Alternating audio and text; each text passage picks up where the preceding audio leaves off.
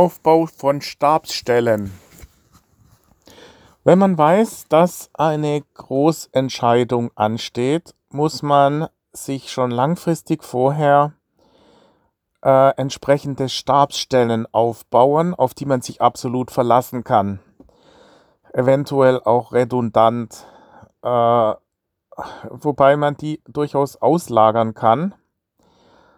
Ja, also welche, welche sind das? Also je nach Bereich, in dem man natürlich tätig ist, braucht man dann spezifische Stabsstellen, die auf diesen Bereich spezialisiert sind. Aber im Normalfall einen Rechtsanwalt, einen betriebswirtschaftlichen Berater, eine Chefsekretärin, also, äh, also diese Position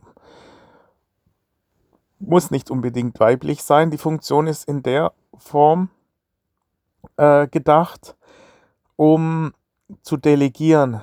Also letztendlich eine, ähm, ja, eine Position, der man äh, die unmittelbaren Aufgaben delegieren kann, damit man den Kopf sofort wieder frei hat. Ja, angenommen, man muss ein Inserat aufgeben. In meinem Fall wäre es das gewesen, um eben Mieter äh, zu suchen oder man muss jemanden suchen, der Plakate aufhängt weil man selber einfach so gefangen ist in seiner Entscheidungssituation, dass man äh, durch operative Aufgaben wieder abgelenkt wäre. Ja, wie, wie, wie ich beschrieben habe bei der Bundeswehr, wo auch die Entscheider, die äh, Offiziere, die, Leit die Führungskräfte nicht in operative Aufgaben eingebunden werden sollten, um eben den Kopf frei zu haben. Und dafür braucht man so eine Stabsstelle, der man dann die, diese akuten operativen Aufgaben delegieren kann, damit man den Überblick nicht verliert und diese Adlerperspektive permanent einnehmen kann und die ganz großen Blöcke sich nur um die ganz großen Bereiche kümmern kann. Weil die Gefahr besteht eben immer, wenn man sich auf die operative Ebene begibt, dass man einfach den Überblick verliert. Also nochmal zu den Funktionen. Ein, ein Rechtsanwalt, wobei man oft dann auch noch einen Spezialanwalt braucht, ja, einen Allgemeinanwalt, mit dem man so seine Themen generell durchspricht, die anstehen.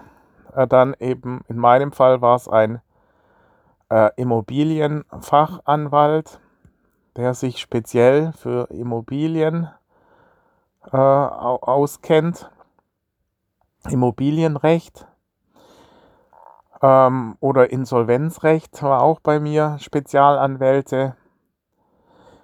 Ähm, da ist es oft schon so, dass die Gegenseite dann auch nur dann eingeschüchtert werden kann, wenn man einen entsprechend qualifizierten Anwalt hat. Die äh, nehmen einen sonst nicht wirklich ernst. Dann, äh, wie gesagt, einen betriebswirtschaftlichen Berater und da im Zweifel wirklich einen hochdotierten. Ja, dass man sagt, man, man sucht sich wirklich eine, also in meinem Fall jetzt auch bei, äh, bei Spezialanwalt, habe ich anfangs gedacht, oh Gott, äh, ich kann nicht diese Renommee-Anwälte nehmen und habe dann mich erst äh, mit äh, welchen, die nicht so namhaft waren, befasst und habe dann tatsächlich gemerkt, man muss wirklich die Top-Leute nehmen und wenn man sie überhaupt kriegt. Also ich habe dann Grub und Partner, das ist der Staranwalt in Stuttgart und da der beste Mann hat mir der Herr Grub dann den Herrn Mucha vermittelt damals. Der kostet halt wirklich, äh, ich war bei dem drei Stunden, hat 1000 Euro gekostet. Ja, das sind dann schon äh, äh, Riesensätze, die da anfallen. Äh, äh, also sprich, man muss dann auch äh, für solche Fälle, dass man diese Funktionen in, in Anspruch nimmt, auch entsprechende Rücklagen bilden.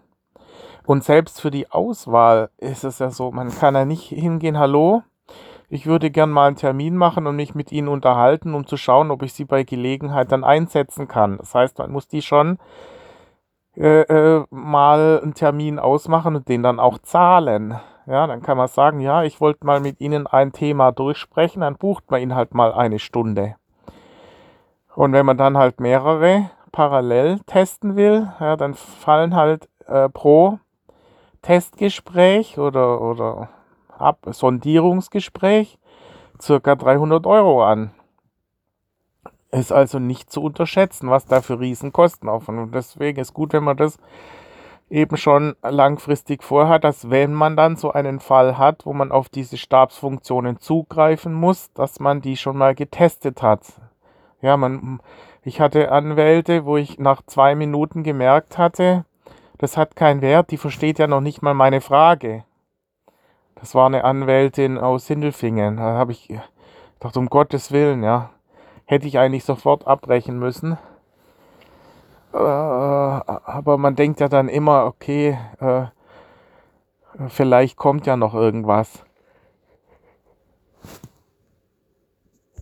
Ja, andere Funktionen sind zum Beispiel äh, Banken kann man nur für wirklich die ganz, ganz äh, langfristigen Darlehen einsetzen. Wenn man kurzzeitig Überbrückungskredite braucht, sind die Banken oft viel zu träge, zu rigide.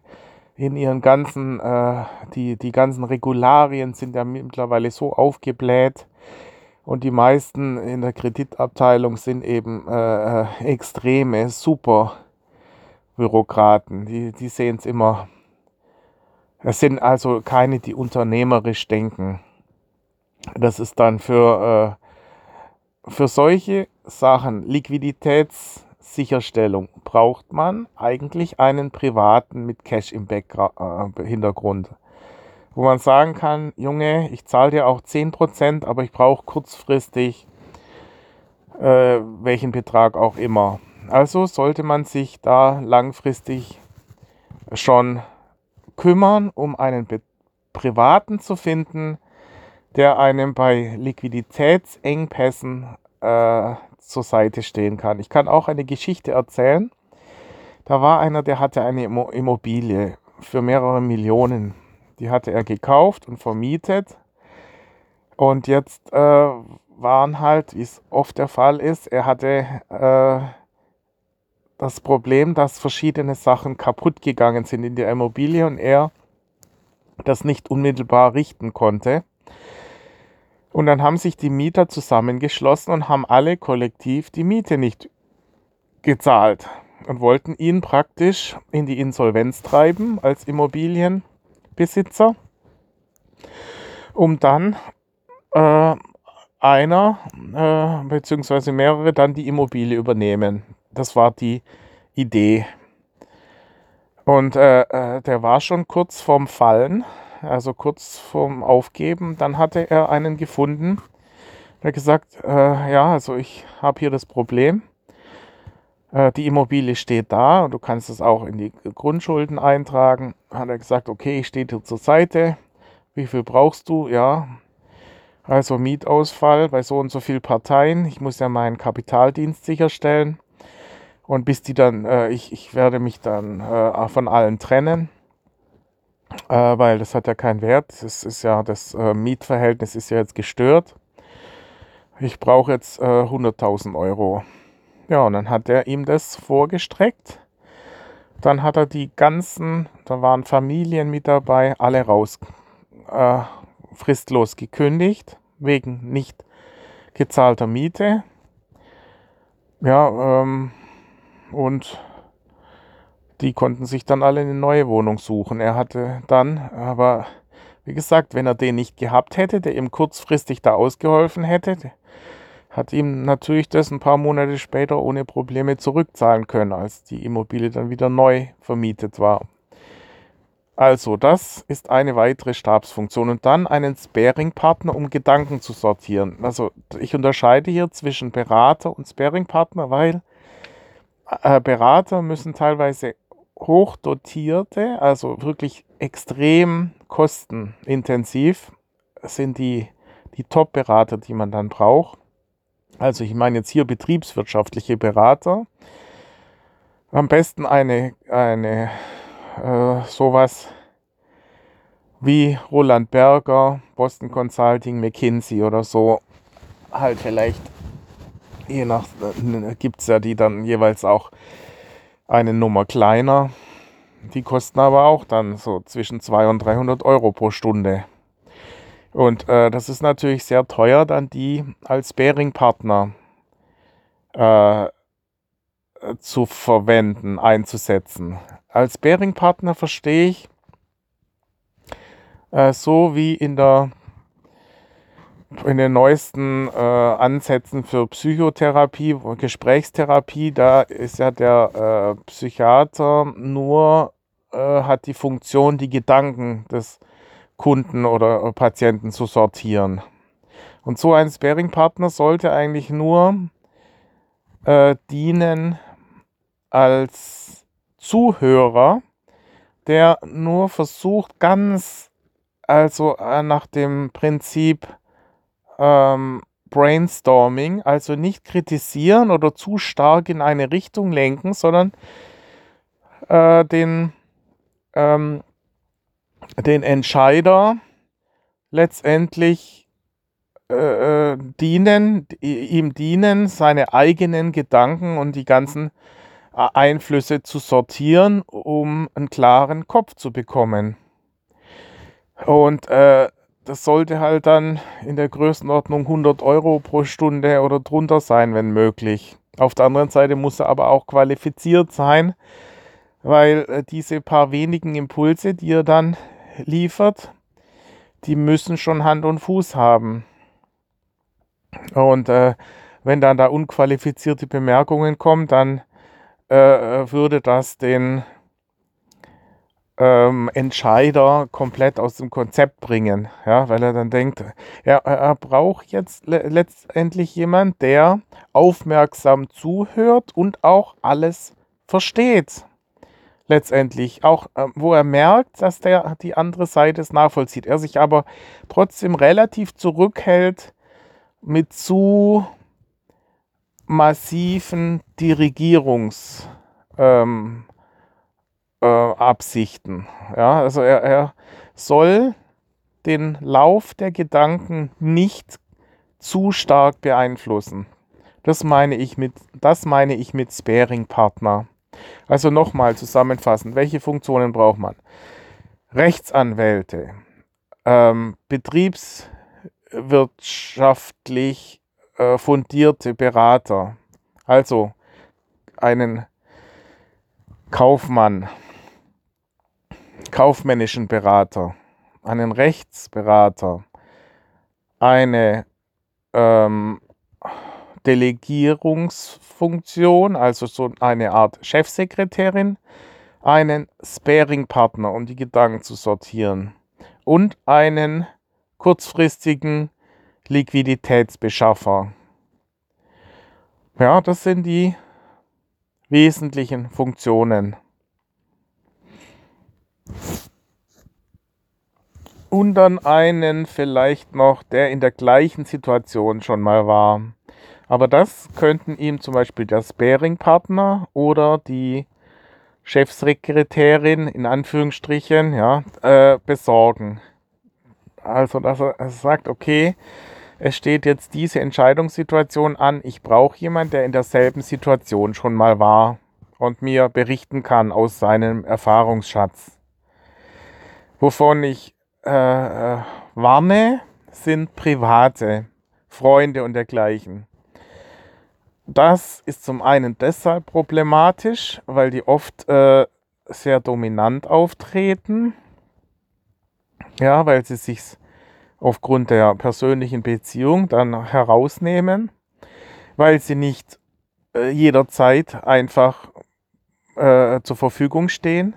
Es sollte eine, diese Stabsfunktionen sollten möglichst ähm, äh, praktisch per Bezahlung jederzeit abrufbar sein.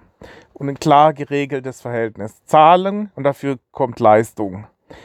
und nicht irgendwelche Wischiwaschi-Konstruktionen, wo man, wo man dann äh, nicht weiß, ja, eigentlich äh, hat er jetzt keine Lust mehr oder so. Ja, das muss jederzeit einfach müssen die parat stehen. Und daher ein, klares Bezahlverhältnis. Und äh, Freunde und dergleichen sind oft nicht geeignet, wie also im Fall Professor Schittler, ja, dass sie aus ganz anderen Bereichen kommen und sich in diese, in diese äh, Gedankenwelt gar nicht eindenken können. Ja, oder ähm, sie äh, legen nicht die ähm, nötige, ähm, ja, also das ist nur praktisch nebenbei machen und sich nur lapidar äußern. Es ist eben doch mit einem gewissen Aufwand verbunden, äh, sich mehrere Stunden in die Unterlagen einzuarbeiten und so weiter. Und Private werden das nie in der Intensität machen, die nötig ist. Ja, es ist dann meistens, hat, hat dann wirklich keinen echten Wert. Und oft hat man ja auch dann nicht unbeschränkte Zeit, ja, dass man dann alle möglichen ausprobieren kann. Ja, diese privaten oder Freunde kann man sicherlich fragen, sollte sich aber immer die nötige Distanz zum Ratschlag erhalten und äh, dass da nicht, dass sich das dann als Gesetz manifestiert im Kopf, dass man diese lapidar dahingesagten Meinungen nicht zu ernst nimmt. Es gilt eigentlich generell, dass man immer sich offen hält. Oft wird, in meinem Fall waren das solche Paradigmen, die dann plötzlich aufgestellt werden. Ja, du bekommst kein Darlehen, woanders her keine Chance, dass du irgendwoher Geld gibst. Oder ja, äh, die Mieter äh, kommen erst kurz davor. Ja, es lohnt sich nicht ein halbes Jahr vorher schon einen Mieter zu suchen. Die kommen wirklich dann erst, wenn's, wenn die Halle unmittelbar, die suchen erst zwei Wochen vorher. Oder ja, die Halle kann man nicht en, äh, äh, kann man nur en bloc vermieten und nicht in Unterparzellen äh, aufteilen. Ja, das sind einfach irgendwelche Aussagen, die getroffen wurden, die gar nicht so sind. Ja, man, man darf das nicht, äh, man muss das immer hinterfragen, jede Aussage hinterfragen. Es, ist es rein theoretisch möglich, dass es vielleicht doch anders geht? Und meistens ist es so. Ja, ich zum Beispiel hatte eine Werbeagentur gesucht. Dann hieß es, ja, also Werbeagentur kannst vergessen, das ist richtig teuer.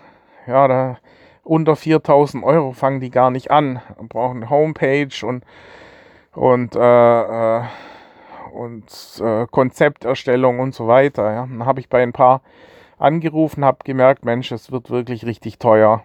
Also die haben mir dann Angebote geschickt, wo, wo, wo mir wirklich, wo ich dachte, das geht nicht.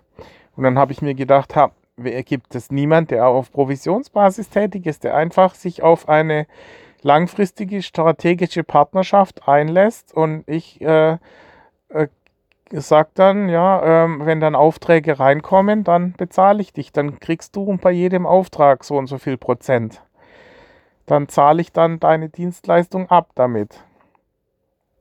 Und, äh, und das habe ich gedacht, es müsste theoretisch möglich sein. Und nach einem halben Jahr habe ich dann tatsächlich eine Agentur gefunden, die dazu bereit war. Die äh, gesagt hat, okay, wir können uns vorstellen, dass sie tatsächlich Aufträge bekommen, wenn wir uns ihre Bilder anschauen und wenn wir ihre Konkurrenz anschauen. Die äh, sind ja im Preis noch weit über ihnen. Also das war in meiner Funktion als Fotograf. Habe ich dann eine Werbeagentur gefunden, die sich auf Basis, Provisionsbasis eingelassen hat, mit mir zusammenzuarbeiten. Ja, Und äh, deswegen meine ich, ja, diese Funktionen äh, sind halt wichtig, dass man die langfristig sich raussucht, äh, dass man im Falle, man muss darauf zurückgreifen, nicht äh, am Rudern ist. Weil das muss dann wirklich schnell gehen.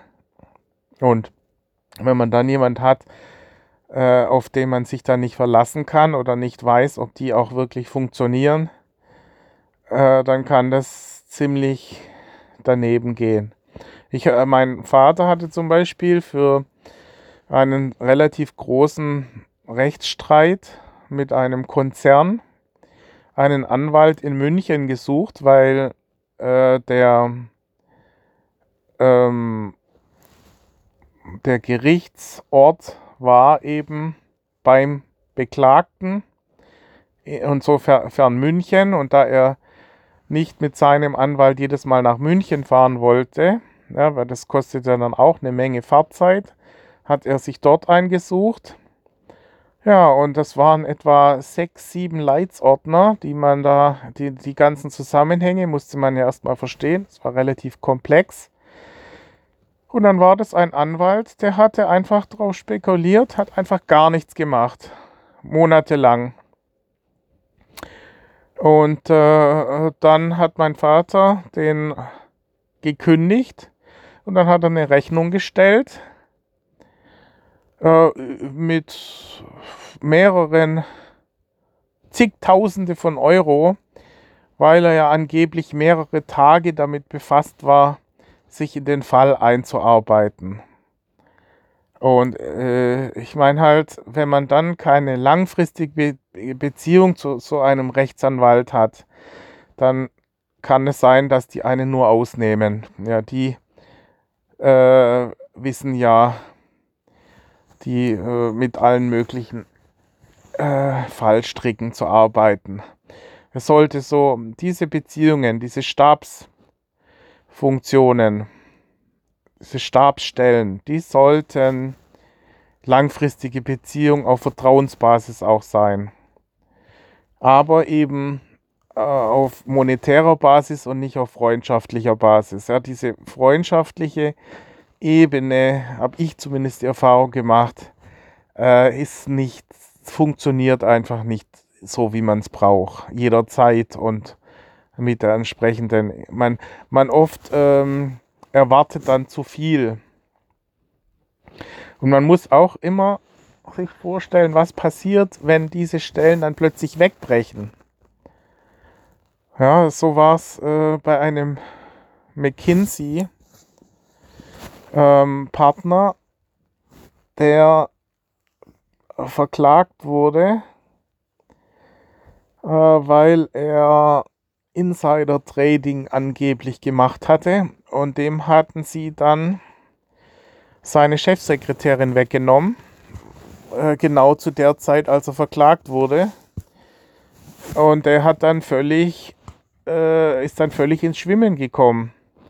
Oder bei mir war es mal so, bei einer Busreise ähm, war der Reiseleiter, habe ich gedacht, Mensch, auf den kann ich mich verlassen. Da hatte der Busfahrer äh, meinen Koffer mir nicht rausgeben wollen und ich wollte dann per, mit Rücksprache äh, zur Reiseleitung erreichen, dass er mir meinen Koffer rausgibt, weil der war irgendwo äh, im äh, äh, nicht erreichbar nicht unmittelbar erreichbar.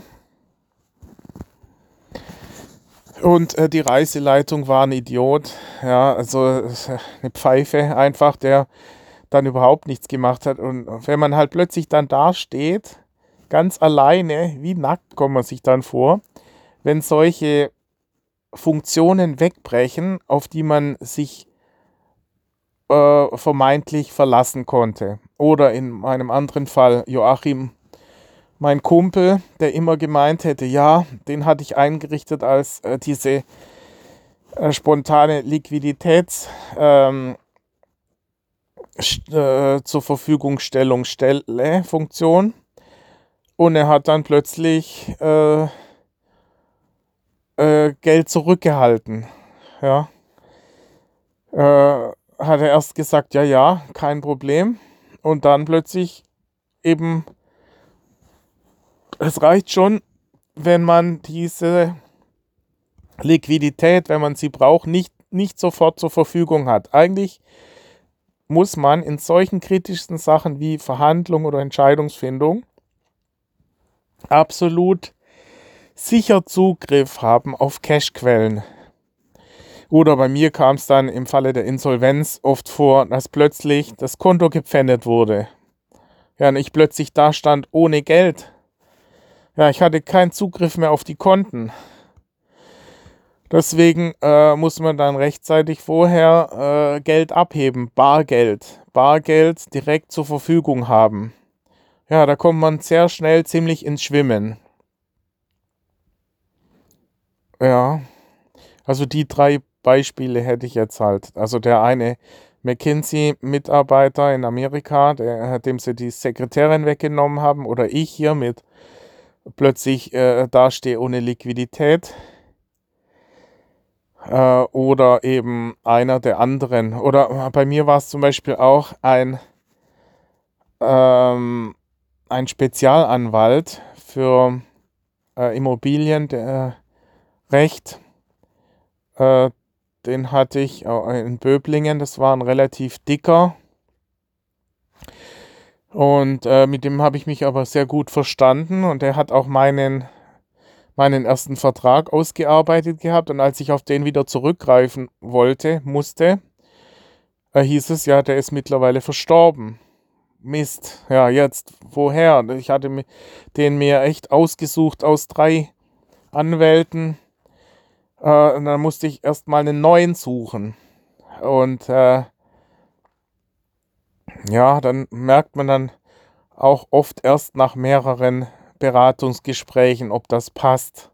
Ist dann immer zusätzlicher Stress in so einer Situation, wenn man gerade in einer Verhandlung oder Entscheidungssituation ist, wenn man dann erstmal wieder äh, neu diese Funktion, diese Positionen besetzen muss.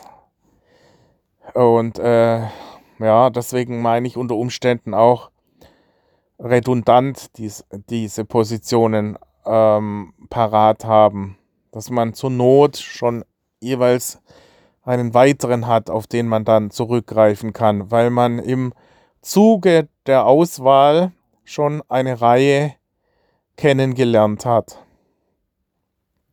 Ja, also die äh, in, in solchen Profi-Entscheider-Konstellationen äh, oder äh, Verhandlungskonstellationen hat man wirklich halt mit, mit äh, absoluten Sharks zu tun. Also Haien. Das sind Raubtiere.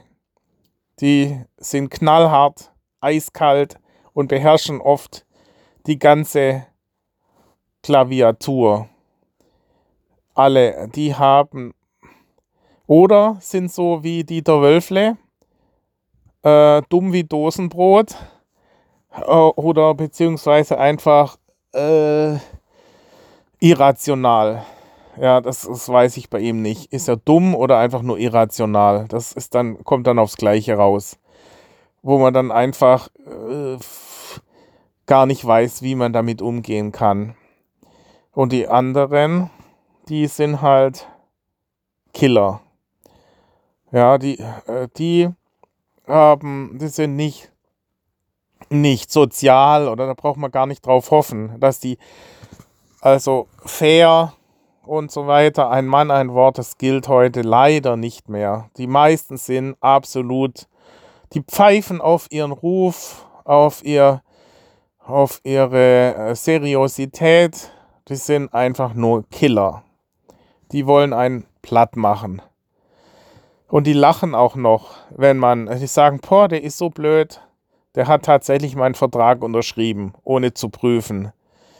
Der, der war so blöd, der hat noch nicht mal eine Alternative gesucht. Ja, da braucht man sich dann nicht denken, die, die, oder in meinem Fall war es so, ich habe gesagt, ja, also ich hatte Krebs und deswegen ähm, will ich jetzt hier doch das Ganze verkaufen, habe ich bei meinem, bei meinem, bei dem Käufer das Blitzen in den Augen gesehen.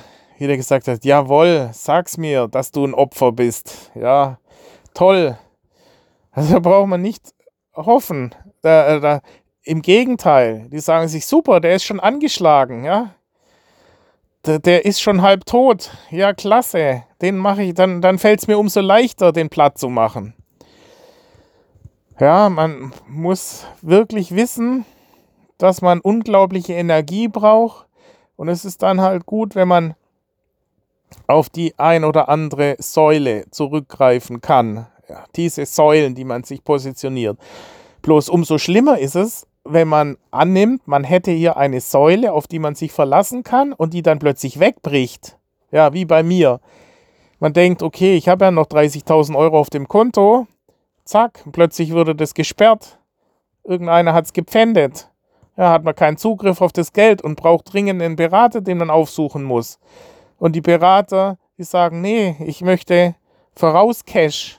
Ja, im Falle Insolvenz ist es so. Die, die sagen, nee, wenn sie zu mir kommen, dann bringen sie aber bitte gleich mal 1000 Euro mit, sonst fange ich gar nicht erst an. Und das sind auch keine äh, karitativ, die sind alle nicht, äh, ist nicht das Sozialamt, die einem dann äh, unter die Arme greifen. Die wollen auch, das ist ja natürlich, die, die sagen, nee, also ich will hier mit meinem Geld nicht auch noch hinterherrennen müssen. Wenn, wenn ich schon mich herablasse, sie zu beraten, ja, weil wir haben normalerweise andere, äh, die, ähm, wo mehr rüberkommt. Ja, vor, wir fangen normalerweise gar nicht an, unter zwei, drei Tagen jemand zu be beraten. Und wenn Sie jetzt herkommen wollen wegen drei Stunden, dann bringen Sie 1000 Euro mit, dann, äh, dann befasse ich mich mal mit Ihrem Fall. Ja, und äh, das sind die Erfahrungen, die ich gemacht habe. Also das zum Thema Stab, Stabspositionen, Stabstellenaufbau.